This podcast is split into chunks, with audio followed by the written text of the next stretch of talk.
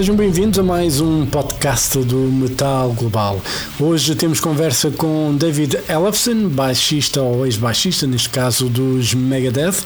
Ele é baixista numa nova banda intitulada Dias, uma banda que conta ainda com Guilherme Miranda, ex-Entombed AD, e também o ex-baterista dos Decapitated, Mikhail Liseko. O disco de estreia To Hell and Back foi lançado no início do mês de junho através da Napalm Records. A banda vai passar também por Portugal pelo Vagos Metal Fest deste ano, festival que decorre entre os dias 3 e 5 de agosto. Os Dias atuam no dia 3, que é o mesmo dia dos Sepultura. Sem mais demoras, vamos então à conversa com o simpático David Ellefson para falar então do disco de estreia To Hell and Back dos Dieth. Metal Global. There you go. Are you there? Yeah, I'm here. Jorge. How's everything? All good? Great. Everything is awesome. Yeah, I'm just um, I'm just doing uh, just doing some some press. I'm working working working on our album. Well, that's good. You know, when you have press interested in work you do, that's always a good sign. It's a good sign. Yep, exactly. So there's there's a lot to do, which is great. So You know, just for my, you know, clarity of mind, how do we pronounce the band name? Dieth. Dieth. Okay. Dieth. You know, because it's I'm like it's like Shakespearean King's English. Dieth. Dieth. You know, it's just, uh, you know, I'm Portuguese anyway, and, you know, we tend to pronounce stuff in a different way sometimes. And, Sure. you know, I didn't want to, you know, say like Dieth or something like that. yeah, yeah, yeah. well, you know the uh, yeah, it's yeah, no, understood. It's um, it's uh, it's yeah, it's uh, and you know, look, I guess the Germans would probably call it Diet. Yeah. You know, so it, it, it goes it goes a number of different ways.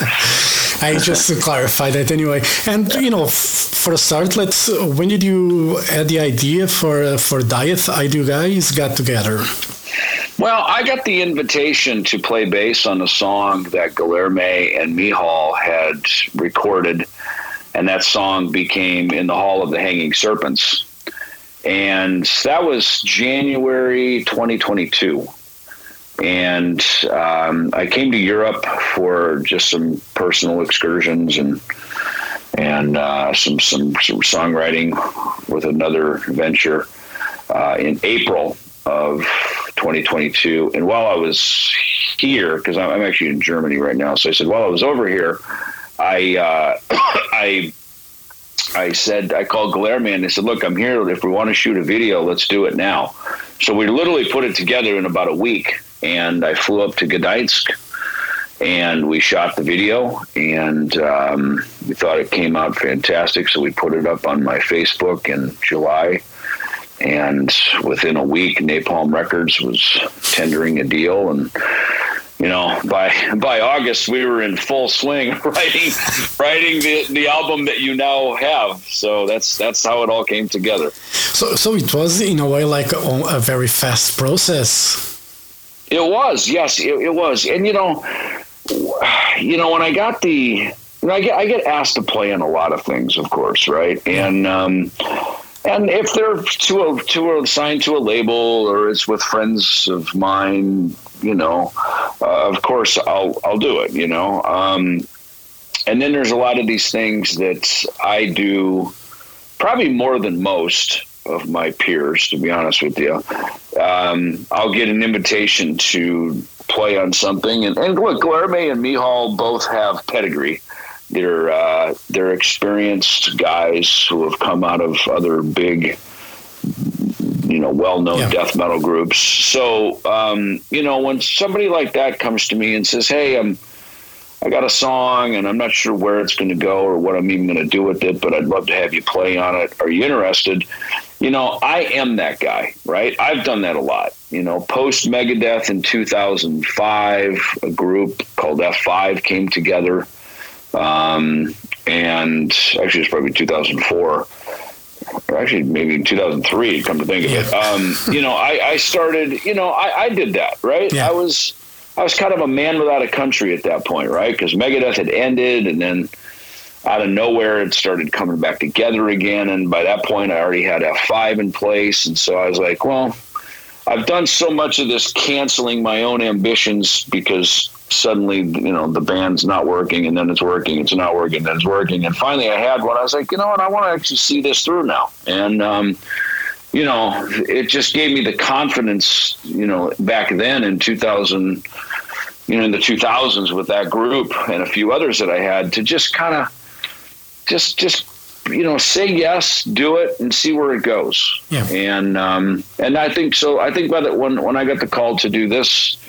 what has now become Dieth, it was the same thing. You know, it was uh, it was. Um, I, we none of us knew what it was going to be, where it was going to go, what it would become, but we knew after we heard this song mixed that we had a really cool sound together, and um, you know that's you know it's it's you know for if that that was our first date you know now we have to after that we said it go on a second the third date you know and uh you know now we got married. Now we have a band. And now we got some kid now we have a kid. It's called Yeah. an album. You know it's it's kind of how these that's kind of how these musical families are born. Um and and and, and as funny as it is it's probably the best analogy of of of how they start and what they become and and how they you know how they grow and um you know and and that's and you know you you, you sort of build a, a legacy like that Is it exciting to start a new band? You know, after after so, so many years, you you know being with Megadeth, you know that you you toured the world. You probably did everything that you could do as a band there. Um, is it still exciting to start a, a new thing? And what is the biggest challenge for you starting from i wouldn't say it's not ground zero because you already have the pedigree and the experience of being in a band but Right. what, what is the challenge when you start a, a new venture Well, I guess for me, I suffer no delusion of where these things start and where they may go financially. So I never enter into these things with a financial motive. And that's because I'm blessed to have, you know, a, a rich musical legacy of my past. And, you know, uh, my, my money, my earnings don't come from having to always go out and start and hustle a new band to make money. Um, so to me, they're driven by the passion and they're driven by the love of the music and the new friendship of the of the guys in the group. And I think that is a different place to start from, you know, because obviously when we started Megadeth, I mean, look, that was do or die. This is how we were going to live. It was how we were. This is how we are going to make our name. It, everything was on the line, right? yeah And I, and I think now I'm at a place where um, I don't I don't have to put all those things on the line anymore. And and in some ways, um, it allows me to be much more in the driver's seat and much more in control um, because we don't have to make decisions based on finances. We don't have to make decisions based on our egos. Um, I mean, look at this point. I already have a Grammy. you know what I mean? So I don't. I don't need to chase those those sort of perceptions of status anymore. You know, um, I can do these things for just the love of the music. You know, and and and the and and the friend and like I said, the friendship. You know, the, those. I think those things are more important to me now um, because you know those those are the things th- those are the emotions kind of the emotional intelligence that you take away from an experience now. Yeah. And uh, you, you know this record is heavy as hell so to say. right right right right. And it, it was from it was like a natural thing for you you know when obviously when you did that- that first single and then the album was a very natural feeling going into this heavier side? Uh, it, it was, you know, to go heavier to me is almost the easiest path. you know, that's not the harder path. That's that's kind of an easier path.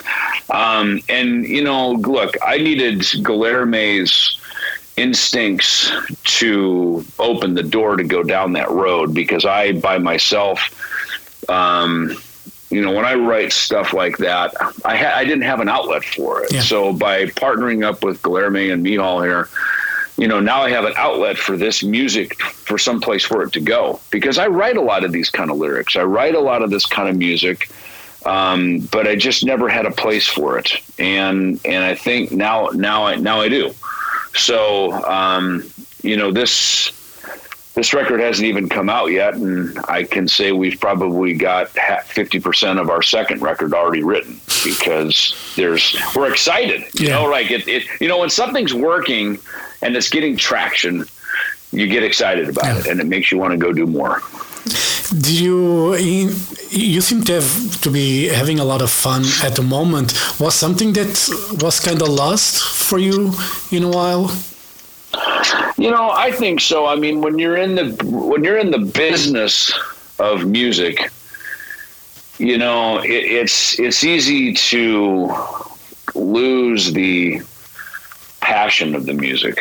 And I think when you start something new, you don't have anything but the music. Yeah. So you're sort of reduced back to its basic common denominator, which is the music and you know and, and with all things like look today's a press day right? So i'm doing press and promotion. Um, but after this i'm going to pick up my bass and i'm going to practice some Dieth songs for rehearsal next week you know? So i um, you know i have i'm i have to you know i'm in a season right now where Dieth is very much you know a, a part of my fabric you Yeah. know because i think um, when you're writing, you're recording it, you're talking about it like we are today, and then you're going into the rehearsal and eventually the the live performance. So you really have to have lived the music um, in order to be able to convict that you know you know convey that story on stage with real conviction. Yeah, and uh, you know, one of the obviously the album has you know plenty of great songs from start to finish. Honestly, you know, I'm not kissing your ass or anything like that. It's a really great record from start to finish, and uh, you know, Free We Fall has that very nice bass intro. Um, that's how normally song starts for you with the bass or when you're writing you write with the bass or how, how does it work You know, normally I write with guitar, but it's funny. I have a couple of basses at home that I sit and I write with now. Um, and um, one of them is a Peavey T40, which is the original Peavey bass that they made back in the, uh, I think mine is a 1979 uh, era. And uh, there's that. Um, I have this one ESP Les Paul. It's kind of the cheaper version of the Alex Skolnick model. Um, and I bought both of these at a local music store. I did, and I did not pay a lot of money for them. I just walked in and I saw them on the shelf. I, my eyes got excited, and then my then my hands and my ears got excited when I started playing them. And and and I I realized that these instruments have songs in them. And that's how I know an instrument is right for me is because when I pick it up and if songs start coming out of it, I go, okay, this instrument has songs. I need to take it home so I can get these songs out of it. And so after some time passes, I'll find that that instrument doesn't have songs in it for me anymore. And then that's when I'm okay selling it or giving it away or doing something else with it, right? It's time for someone else to get their songs out of that instrument. So um, I'm not a guitar collector per se, because to me, they're sort of like paintbrushes in the easel. They're just a tool to paint the picture. yeah But like for instance, I'll say this: "Heavy Is the Crown." I actually started writing that on piano. Oh. I sat down at my piano. I started writing. I couldn't finish it. It was so weird. I couldn't. It, it was. It was. I got to a point. I just couldn't carry it out anymore. So, I uh, one day I picked up that guitar, that ESP, and it's plugged into a little Marshall uh, um, mini stack. They call it. And I dropped the tuning down, and suddenly there was the song right there yeah and I played the same chords on the guitar that I was playing on the piano, but with a different instrumentation and a different tone to it. The song found itself. And I even started singing the vocal melody and I had sent over the uh, lyric to Guilherme, and we both agreed that that would be the lyric to go with that melody and that music, and um, and that's the beauty of partnership yeah. because. I could do some of the song on my own, but I needed the partnership and friendship of Guilherme and his master his you know his comp you know because he's a master composer. He really is. He's he's a he's a fantastic composer. And he helped me shape that song. And um and and so that's where I, I like our our our partnership um, in in how we write and how we create together. Yeah, because you know you mentioned heavy heavy is the crown. It's a bit it's a, it's a bit doomy stoner like Black Sabbath Kyuss kind of a vibe mm. to it. Um, right? Is that like an influence for you as well? Obviously, I'd say so. You know, I this this I would say my my stoner influence is more Sabbath than anything else. Um, but it's funny, you know, to go see. Um, it's funny. One of the bands I've seen recently that I thought was really great as a kind of a stoner doom band is Bastardane, yeah. um, which is James Hetfield's son, Castor, and um, I thought they were fantastic. I really, really liked them, and uh, um, so that's probably my most. Because I, I saw Uncle Acid and that was super good. Um, and then I saw Bastardane, you know, a couple months after that, and, and I, I, I can appreciate the young minds and the young, you know, enthusiasm how they've taken all these things and put it through a through their lens and through their experiences, and now they have a new story to tell with it. So, um, but yeah, for me personally, my my stoner influence is for sure Sabbath. Yeah, and uh, you know, obviously there is a spe- special song on this record, uh, "Walk with Me Forever." I, I say special. Um, I'm sure all the songs are special for you anyway, but this one you take the um, the lead vocals on it. Uh, yeah. It's a it's a power ballad. It, it sounds very personal. That's the case. Yeah. Yeah, it's you know it's funny that um, you know here again, Guilherme and I um, being able to help finish each other's songs um, because he brought that song in, and um, it was a heartfelt moment for him around Lars from Entombed dying from cancer, um, which of course forced a career and life change for him out of that out of entombed AD and you know to move on to do things and that's why Dieth is really his reset. Yeah. This is his new start and me having been down these roads of having new starts, right? Both in 2002, you know, when Megadeth ended, and you know, 2000, 21 when you know another transition. Yeah. You know i'm used to this shit. So i've done it before and um and i and i and i've done it from a pretty high perch you know uh in in music. So when i see a, a, a brother going through the same thing like i did with both michał and guilherme i think that's our our kinship you know and of course that plays to the title you know to Hell and Back that that um and we'll, I guess we'll get to that in a minute. But when it comes to Walk with Me Forever, you know, a lot of these songs, you know, these are our songs because they tell a collective story in, on the album. And as much as we're three different men from three different countries having three different journeys, in a lot of ways, the journeys are all very similar. And the change, the uprooting, the emotion, and sort of the permanence of saying goodbye to someone or a situation or a band or whatever it is I think is very real and heartfelt for all three of us. So to have an opportunity to have a, a fresh start and a reset um, with some with a new sound, and for the three of us to kind of collectively tell our individual stories that that just so happens to also be a collective story, right? Yeah. Um, is is really a, a, beautiful moment, man. And it's um, you know, and walk with me forever. Um, you know, it's obviously it's a it's it's a it's a song about saying it's a song about not being able to say goodbye, um, and this this sort of aching of the soul to want to you know to say that to to someone. And it's interesting because uh, you know for, for closure basically right? Yeah. to, to have a closure of, of something and it's interesting because Guilherme you know brought the vocal in and the and the lyric and and I, I, I said hey can I mind if I step up to the microphone in the studio and sing something on this and I did and I, I took his idea and took his melody and and then you know put it through my voice and that's when Michał and Guilherme were like oh my god you need to sing this and if I got to, be, I'm going to be honest with you, Jorge. I, I, initially was thinking of who I could get to sing it. Like, yeah. what what what, fam- what, famous person, you know, can we call to like do a duet or you know make it be something? And after I sang it, they said, "No, you're you're singing it. This is your song. Yeah. You know, you're going to sing it. You're the voice to tell this story." And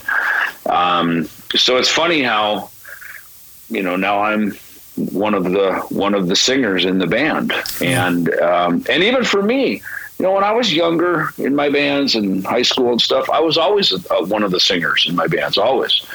And you know, then as life went on, and I was in bands where there was a singer, but it was never me. I was yeah. just a backing singer, harmony singer. Um, it's funny how things have come full circle now for me to be a lead singer again. Yeah. And um, so, and it's you know the the the the key that we play in is perfect for my voice. It doesn't. It's it's it's within my range. Um, and the lyrics that I'm singing are within my character.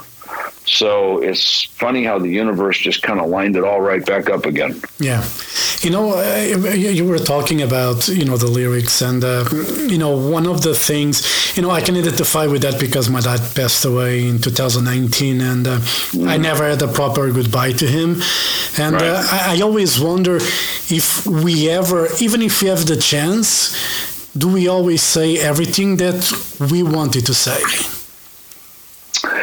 You know, it's funny because I had a talk with my dad right before he passed, like literally within a week. Um, he called. We had this long two two and a half hour conversation, and um, we were taking a break on the Youthanasia album before we recorded it. After the writing of it, and went to Hawaii and took a vacation, and he died while I was there. And as sad as it was, I realized that when I went back to his funeral, he had done the same thing to all of his friends. They all said, It was the strangest thing your dad called last week. And we had this really great conversation. and it's kind of like, you know, it's kind of like God was telling him, you know, it's time to say goodbye to everybody.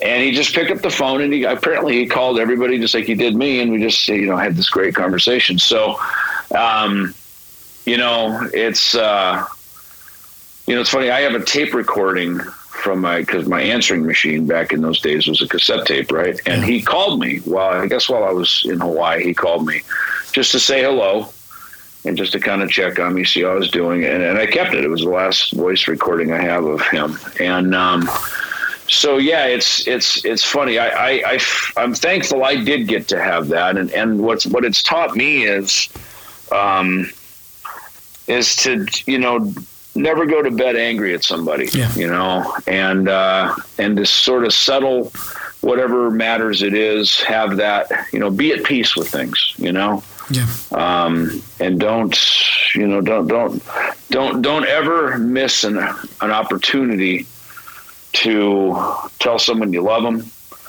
um, give them a hug, you know, just any of that stuff, because yeah. it's for your, your, own benefit too. Yeah. You know what I mean? Because you know, look, well, let's face it, the one thing we can all count on is we're going to die. Yeah. It's going to happen.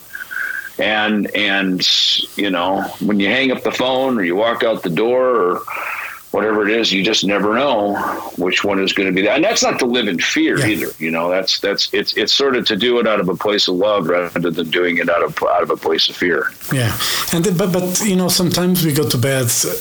I know we shouldn't go bed to bed angry with anyone, but sometimes we go with the most silly of things. You know, it's not, course. it's so stupid sometimes when you think about it. When we wake up the other day, we're just like, why? Yeah. Well, and that's I think the other part of it too is when we do go to bed, or I mean when we when we when someone dies, you sit there and you go, God, what the hell was I hanging on to? Like, why was I so angry? Like, was Yeah. it really that important? Because you know the, these things that we think are so important, you know, through our ego and our mind, and you know, I'm not going to forgive, and they, you know, they did me wrong, and all that stuff. That's, I, I, I guess, I'm, I'm lucky now that some of the transitions I've gone through here in the last couple of years, I'm, I'm, you know, I look. Obviously, they needed to happen. Yeah. You know, I needed to go through them, and yet it's funny that the good Lord, you know, the loving Creator, he knew I needed to go through them, so he transitioned me through them. But he also knew that I'd be able to handle them now. Yeah. You know, um, I was of an age and, a, and an experience in my life that it's like, you know, you're okay. You're going to be okay. And so that's why I never freaked out over any of it. I was just kind of like, well, I guess we're, I guess there's a turn in the road. Now we're going this direction. Yeah. And uh, so that's why, you know, and that even plays just as much to the Dieth story, which is, you know, this, this was born and this is, seems to be blessed with, you know, opportunities and, and um, and a, and, a, and I think there's a great story behind it, and I think that story is what people resonate with and what they like when they when they hear the music too.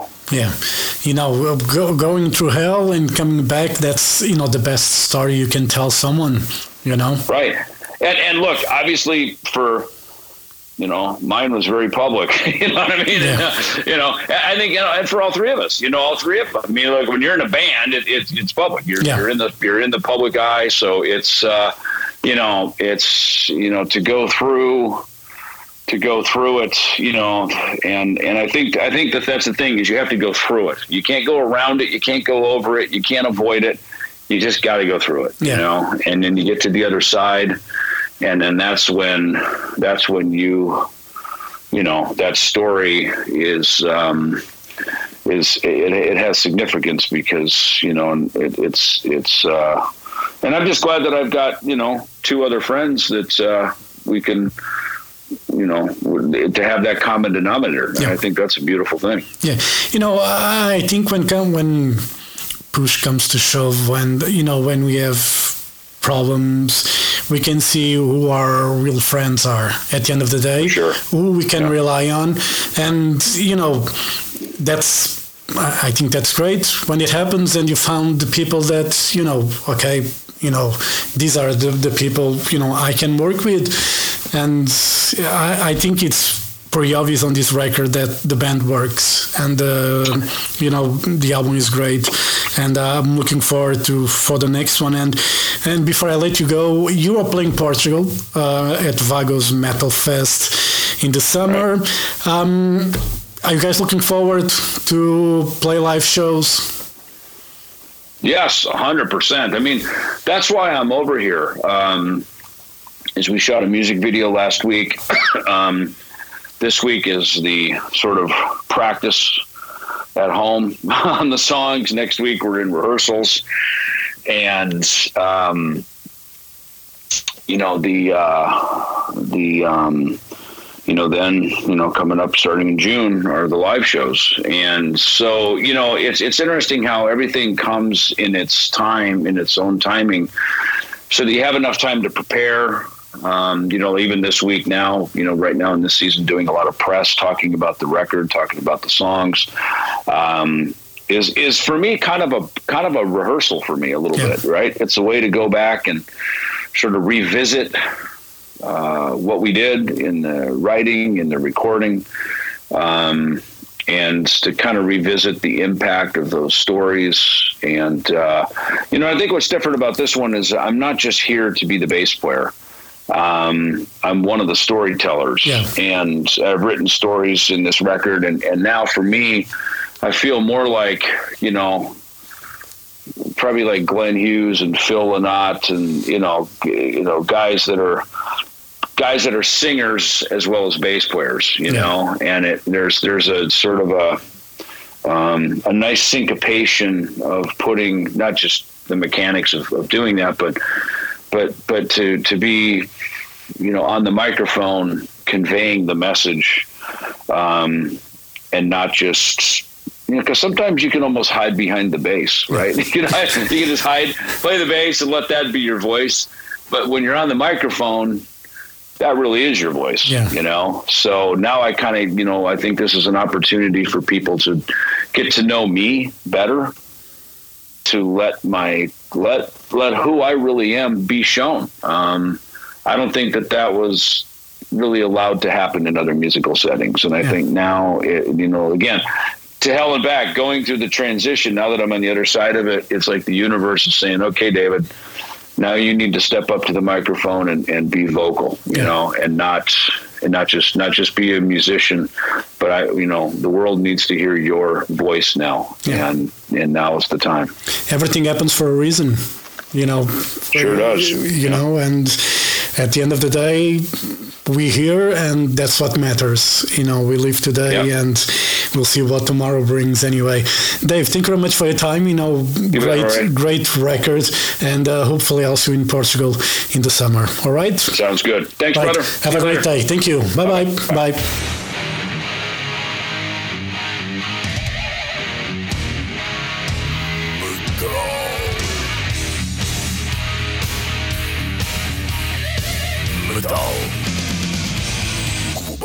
Metal Global foi a conversa com David Ellefson, baixista dos Dias, baixista dos Megadeth, para falar então do disco de estreia To Hell and Back do seu novo projeto, a sua nova banda, os Dias. O disco foi lançado no início do mês pela Napalm Records e a banda passa no dia 3 de agosto por Portugal no Vagos Metal Fest. E assim chegamos ao final deste podcast. Dúvidas ou sugestões, já sabem, enviar e-mail para jorge.botas.rtp.pt. Podem também passar pelo blog metalglobal.blogs.sapo.pt. Podem me seguir no Twitter e Instagram em Mountain King e podem fazer like na página de Facebook do Metal Global. Claro que podem também seguir este podcast em Apple Podcasts, Spotify e Google Podcasts para não perderem um único episódio. Eu volto no próximo podcast. Um forte abraço. Children of the night, will live through the centuries to come. I have lived. Good night.